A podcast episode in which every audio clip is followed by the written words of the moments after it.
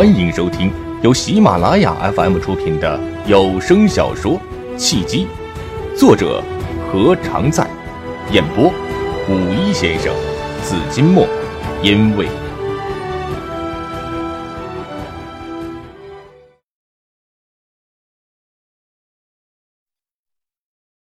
第四十九章，采取主动。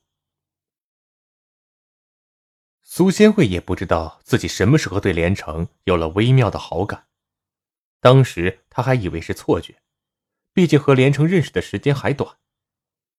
到后来想爬山的时候，不知怎么就想起了连城，或许在潜意识里，他想借爬山的机会好好和连城接触一下，看看他对连城到底是好感，还是只是因为有共同语言只想聊天呢？结果。连城不解风情的叫了一大帮人一起爬山。算了，反正他对连城也没有什么不安分的想法，是不是和他单独爬山也无所谓。谁知人多反而比两个人更有意思。他和连城打闹玩笑，甚至还摔在了一起。也就是在摔倒的那一瞬间，苏仙慧才证实了自己的内心，他是真的对连城有了好感。可是。怎么可能呢？他和连城认识才多久呢？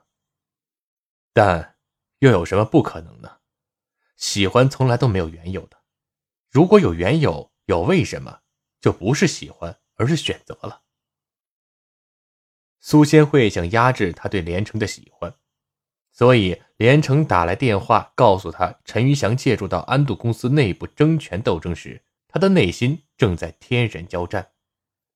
听到连城的声音，忽然烦躁了起来，不想再和连城多说一句话，似乎多说一句就会被连城带入了深渊一样。他以为他可以忘掉连城，但他失败了。在他陪陈玉祥的妻子吃饭的时候，不知为何突然就想喝酒了，一个人喝着喝着，居然就喝醉了。喝醉之后，强烈而执拗的想见连城一面。敲开连城的房门，发现连城的房间里有一个女人。虽然范文他也认识，也清楚范文不可能和连城有什么暧昧的关系，但突然之间，他就有了危机感。尽管他也知道陷入情网中的女人会有虚假同感偏差的心理，但他还是控制不住要让连城只属于他一个人的念头。连城身边有罗毅、茉莉，而且他和茉莉。还是闺蜜，怎么办呢？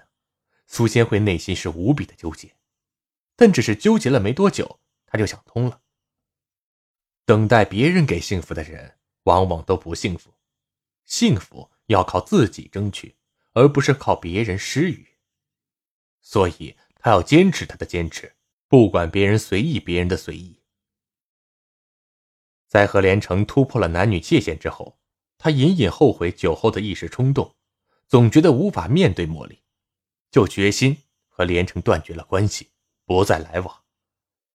直到茉莉打来电话，说是要一起去唱歌，他犹豫了一下，没有明确答应。其实当时心里已经动摇了，和连城的交往历历在目，他才发现他真的是忘不掉连城。在犹豫和故意磨蹭了一个小时之后，他慢腾腾的来到了约定的 KTV。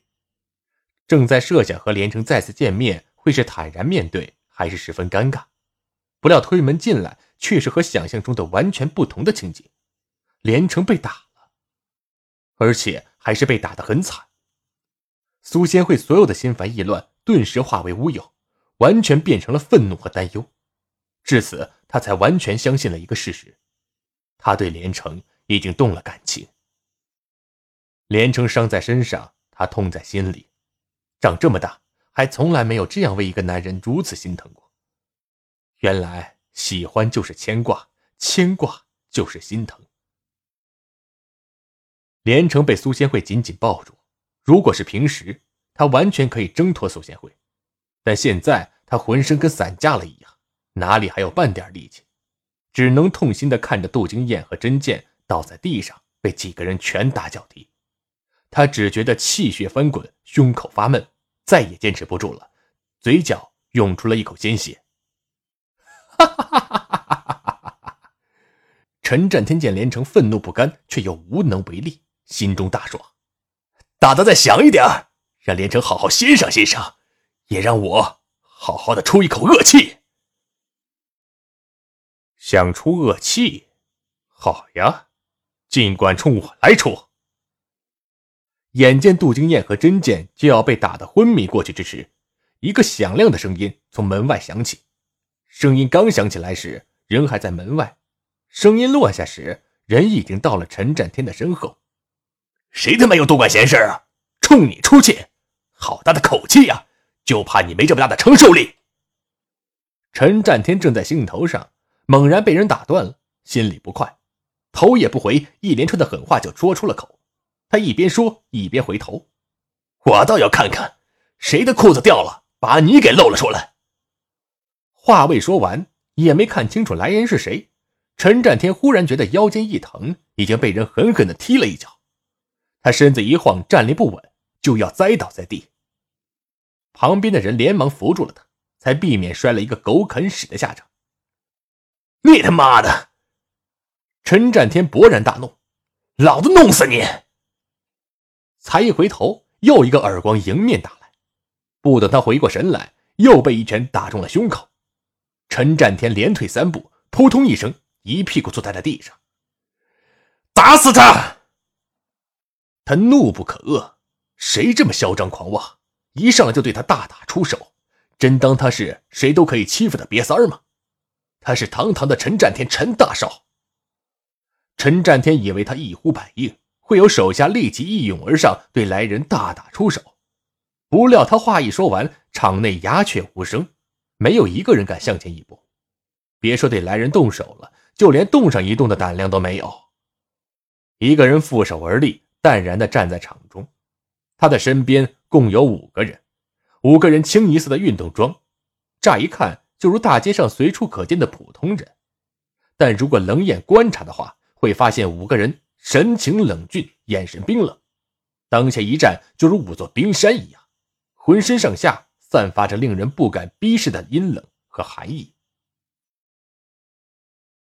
陈占天的手下虽然不是什么职业保镖出身，但混久了也有些眼力，一眼就看出来五人组绝对非同一般，即使不是特种兵出身，也是极其专业的顶级保镖。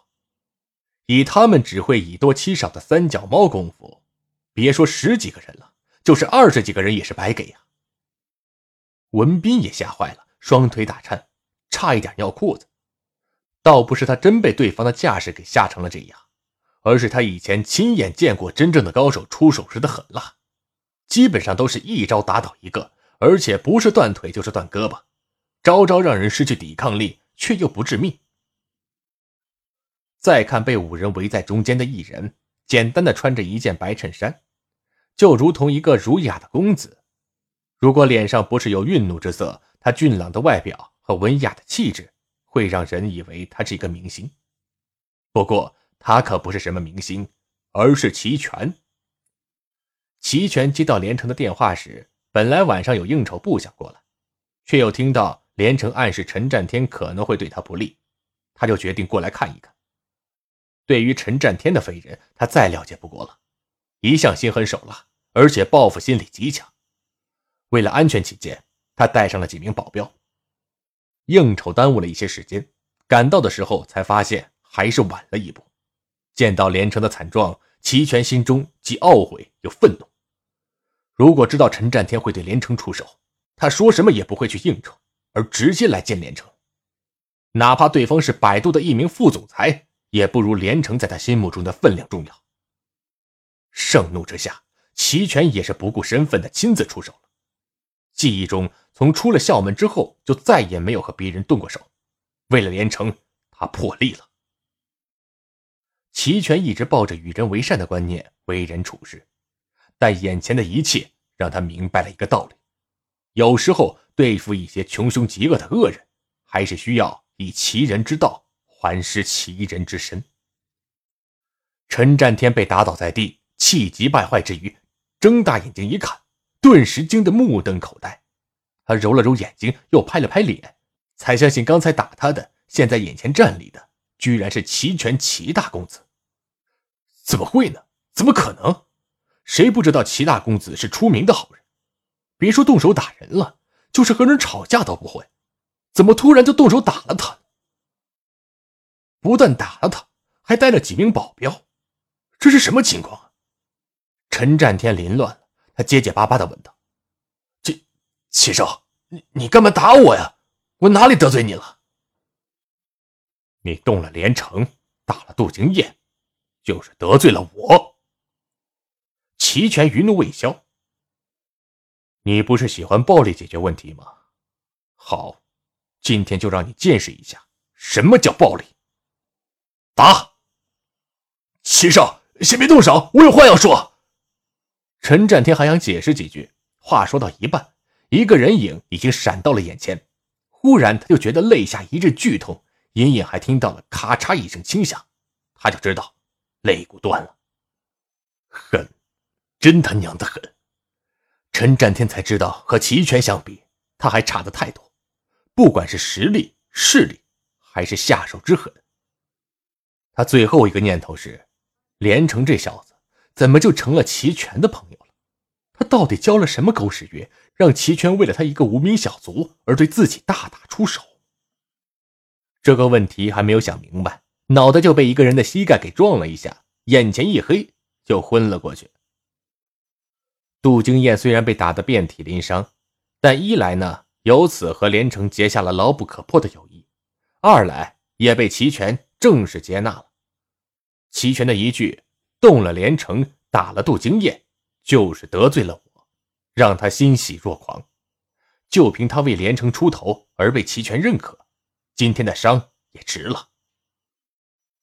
齐全带来的保镖手法专业，动作迅速。三下五除二的就将陈占天带来的一群人打得东倒西歪，没有一个可以再站得起来。文斌见势不妙，想溜之大吉，才一迈步就被齐全一脚给踢倒了。他刚要大呼饶命，话还没说出口，又被一脚给踢晕了。几分钟之后，一切风平浪静。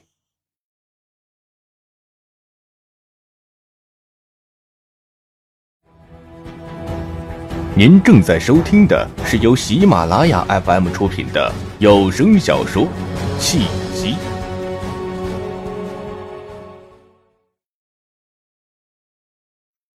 要不要去医院呢？齐全亲自扶起了连城，一脸关切。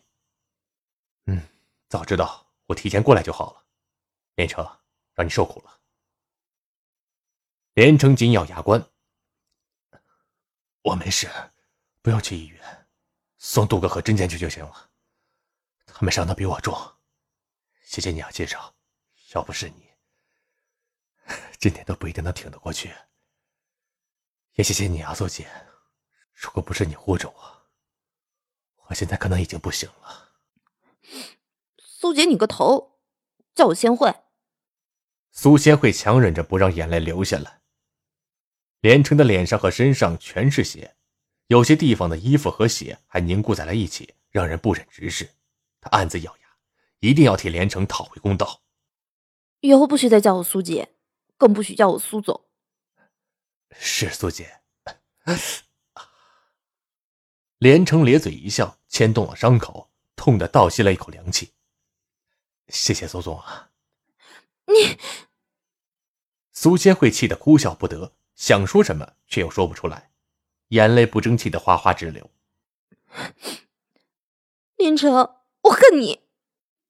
见苏仙慧终于表露出了对连城的喜欢，齐全摇了摇头，一拍连城的肩膀：“你这顿打呀，也算是挨得值得。真的不用去医院。”连城身子一歪，倒在了苏仙慧的怀里，嘿嘿一笑：“ 去仙慧的家里啊，比医院好多了。”其实他伤的并不是很重，只是一些皮外伤，休息两三天就好了。走廊的另一头，茉莉和罗毅、魏菲菲远远观望，看到连城倒在苏千惠怀中的一瞬，茉莉的眼泪夺眶而出。罗毅抱住了茉莉的肩膀，轻声安慰：“在连城最需要帮助的时候，是苏千惠挺身而出。”虽然我们是心有余而力不足，不是不想帮连城，而是没有能力去帮。但人生就是这样不公平，苏新慧就是在合适的时间出现的那个最合适的人。茉莉只能自己安慰自己：“我毕竟有个短暂的婚事，也配不上连城。”罗毅没再说话。对于茉莉和连城的情感纠葛，他不想评论。他也错过了许多自己喜欢的人。生活就是这样，你喜欢的不一定喜欢你，喜欢你的你不一定喜欢。只有你喜欢的人也喜欢你，你们才能真正的走到一起。就和合作一样，所有的合作都是先从直观印象开始，先是对对方有好感，觉得对方值得信任。才有了进一步深谈的可能。如果第一印象很差，哪怕合作的项目再有前景，也很难坐在一起谈判成功。良好的人际关系是所有合作的前提，怪不得连城坚持认定三分运气、五分背景、七分运作的理论。现在，罗毅终于完全相信了连城的话。从连城左有齐全保护，右有苏协会搀扶，他就看清了一个事实。连城从撒酒的三分运气开始，到现在已经全凭他的七分运作，打开了人际关系的大门。人际关系的大门已经打开，成功的大门也就不远了。怪事儿啊！段剑什么时候溜走了？记得我们被赶出来的时候，他还在门口守着，不一会儿就不见了。他不是和陈占天一起的吗？魏菲菲想起了段剑。总觉得哪里不对，我怎么觉得段剑和陈占天在一起，好像是在骗陈占天？段剑是不是有什么不可告人的目的啊？茉莉完全没有听进去罗伊的话，她只是呆呆的望着连城被苏千惠扶上了汽车，连冲过去的勇气都没有。杜金燕和甄健被齐全送去了医院，连城呢坐上了苏仙慧的车，汽车发动的时候。他忽然想起了茉莉和罗毅、魏菲菲，回头一看，远处人影一闪，似乎是茉莉和罗毅、魏菲菲三人的影子。罗毅、茉莉和菲菲没事儿，你不用担心了。苏仙慧猜到了连城的担心，他发动了汽车。陈占天还算是一个讲规矩的流氓，没动他们。连城心中紧绷的一根弦一下就断了，只觉得眼皮发沉，浑身无力，只说了一句。他们没事，我就放心了。我睡一会儿。说是睡一会儿，一闭上眼睛，连城就昏睡了过去。迷迷糊糊中，也不知道到底睡了多久，除了不停的做梦之外，就觉得浑身酸疼，又疲惫又饥渴，就好像是经过长途跋涉需要休息一样。他明明是在休息，却还是想休息。耳边有说话的声音，似乎人还很多。有齐全，有杜金燕，有甄健，还有苏仙慧、魏菲菲，还有一个声音又很熟悉，却也听不出来是谁。连城很想醒来，眼皮却沉重如山，努力了几次，还是没有睁开眼睛。又过了一会儿，他终于睁开了双眼，醒了，连城醒了。映入眼帘的第一副面孔是苏仙慧一张如花的笑脸。她笑得很开心，也很灿烂。林城，你总算醒了，睡了三天三夜，以后就叫你睡神了。连城努力的笑了笑，慢慢的恢复了过来，环顾四周，好嘛，房子里面全都是人，有齐全、杜金燕、甄健、罗毅和茉莉，还有姚长伟。没错，刚才那个有几分熟悉的声音，就是姚长伟的声音。怎么这么多人呢？连城坐了起来，头不疼了，浑身也充满了力气，确实是睡足了。杜哥和甄健没事了，没事了，在医院包扎了一下就回家了。杜金燕和甄健围了过来，二人拉着连城的手，无比的亲热。也是，有过一次并肩作战的经历之后，不管是杜金燕还是真剑，都和连城成了莫逆之交。见杜金燕和真剑恢复的很好，几乎不见伤痕了，连城心中大定，又看向了姚长伟。姚东也来了，我来看看你。姚长伟来到连城面前，握住了连城的手。事情我都听说了，连城啊，让你受苦了。连城摆手笑了笑，没什么，打个架嘛，不是很正常的事情吗？谁还没有冲冠一怒的时候啊？不受苦怎么能成熟呢？